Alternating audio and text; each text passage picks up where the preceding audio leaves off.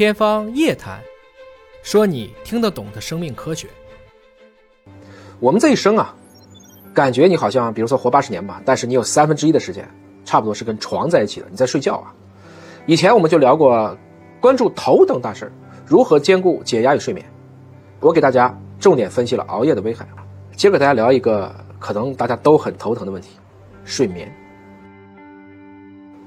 大家好，我是尹烨。很多同志们也很积极啊，也很多告诉我留言，哎，确实每天早睡一个小时，很多的症状就消失了。这个熬夜习惯在逐渐的调整，本来已经开始拥有一个全新的精神状态了，但是新问题又来了。当闹钟响起的时候，你还没睡够，睡意深沉不愿起，起来以后一整天也很疲惫，那这就有意思了。为什么我睡了这么久还是这么累呢？而且有的时候越睡越累，越累越睡，最后变成了一个死循环。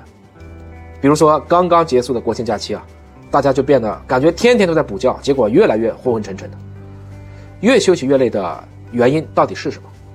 那这个休息啊，我们一般来说，你比如说玩手机，这可不一定就是休息啊。比如说网络对战游戏吧，它在不断的产生能量，这个过程大脑就会不断的去累积腺苷，大脑腺苷浓度越高，人就越困。那这个时候人当然就想睡觉了。所以睡觉用一种。应该说简化的化学方式理解啊，就是清除腺苷的这个过程。我们经过一晚好的睡眠以后，腺苷被清除。我们过去有聊过啊，会被脑脊液这样给它清洗一遍。那这个条件下呢，你会发现你会完成若干个完整的睡眠周期，啊，也会经历这种深度睡眠，所以你就会活力满满，熬夜以后睡得更香，时间也更长。这是因为呢，因为你熬夜了，你的腺苷积累会多，它就需要更多的时间来复原。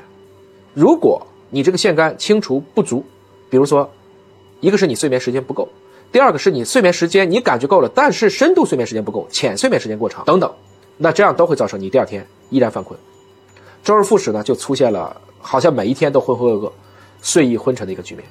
所以最核心的内容还是要在于你的有效睡眠时间是多少，怎么就能够保持有效睡眠？唐朝有三个著名的诗人，我们叫诗仙、诗圣和诗魔，最小的这个。就是诗魔，七百七十二年出生的白居易，他就是专门写我们今天说口水诗，或者说把它理解成唐代的流行歌曲。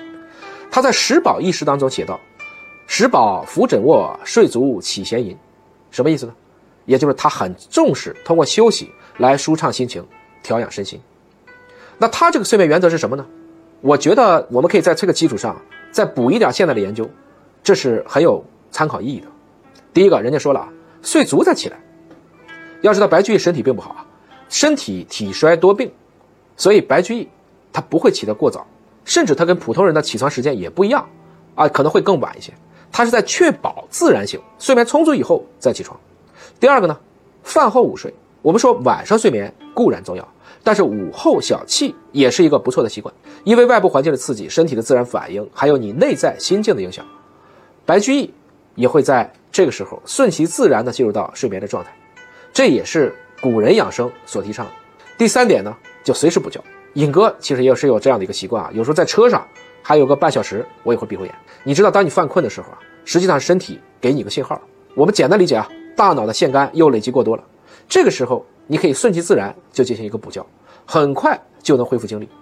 不过这个时候要注意啊，不建议补觉的时间过长，三十分钟差不多就够了，否则晚上又睡不着。如果有睡眠障碍的人群，那么，我建议你还是要保持有固定睡眠的时间。所以上面提到的睡足再起、饭后午睡和随时补觉三点以外呢，还有几点也希望大家能注意一下。第一个，睡觉前不要玩手机、电脑，它这个手机、电脑会发出蓝光啊，它会使大脑更兴奋，且容易早醒。跟其他的波长相比，蓝光会更多的影响褪黑素的释放，也就意味着更长的睡眠潜伏期，同时会减少你的深度睡眠。即使睡眠时间足够，睡眠质量也会大打折扣。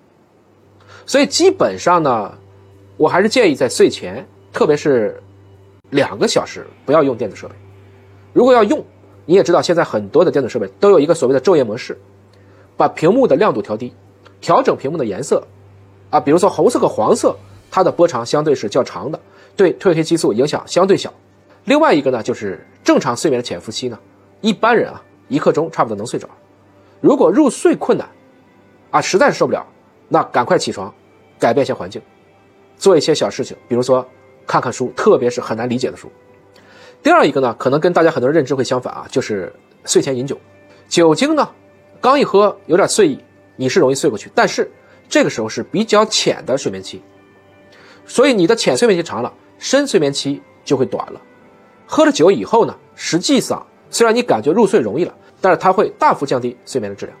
所以啊，我并不建议睡前饮酒，包括喝少量红酒来改善睡眠。第三点呢，其实就是要固定的睡眠时间。要记住啊，我们一个睡眠周期大概就是一个半小时，九十分钟。设定的闹钟呢，其实可以设九十分钟的一个倍数，避免你在深度睡眠的时候被闹钟唤醒。比如说，一个周期是一个半小时，那五个周期就是七个半小时，在这样的一个范围内，其实就已经达到了我们应该说比较合适的一个睡眠时间。如果你在半个小时之内可以入睡，加在一起就是八个小时，十二点睡八点起，或十一点睡七点起，你可以在至少在周末是可以去尝试的这样的一些睡眠的时间设定的。同时啊，还有一个就是不要赖床啊。当你晨起闹钟响以后啊，有的时候我再赖一下，那这个时候睡眠呢其实是比较浅和低质量的睡眠。最后一点呢，还想聊一聊肠道菌群对睡眠的影响。我们的环境和生活的因素啊，或多或少的可以通过菌群、脑肠轴这个方式影响睡眠。而睡眠反过来也可以影响菌群，如果肠道菌群的失调，包括五羟色胺减少，影响了通过血脑屏障的通透性，也会导致睡眠质量下降。通过特定的益生元和益生菌来干预肠道菌群呢，可以有效的去改善睡眠。同时，大家也明白啊，因为往往在睡前你都会饿，有的时候会有恶意，又吃了很多这种夜宵。记住，如果你的胃肠道还在继续的蠕动工作的时候，你也是睡不好觉。那关于睡眠呢，还有很多其他的办法。我就讲这几点，但是您能都做到吗？希望大家都有一个好梦。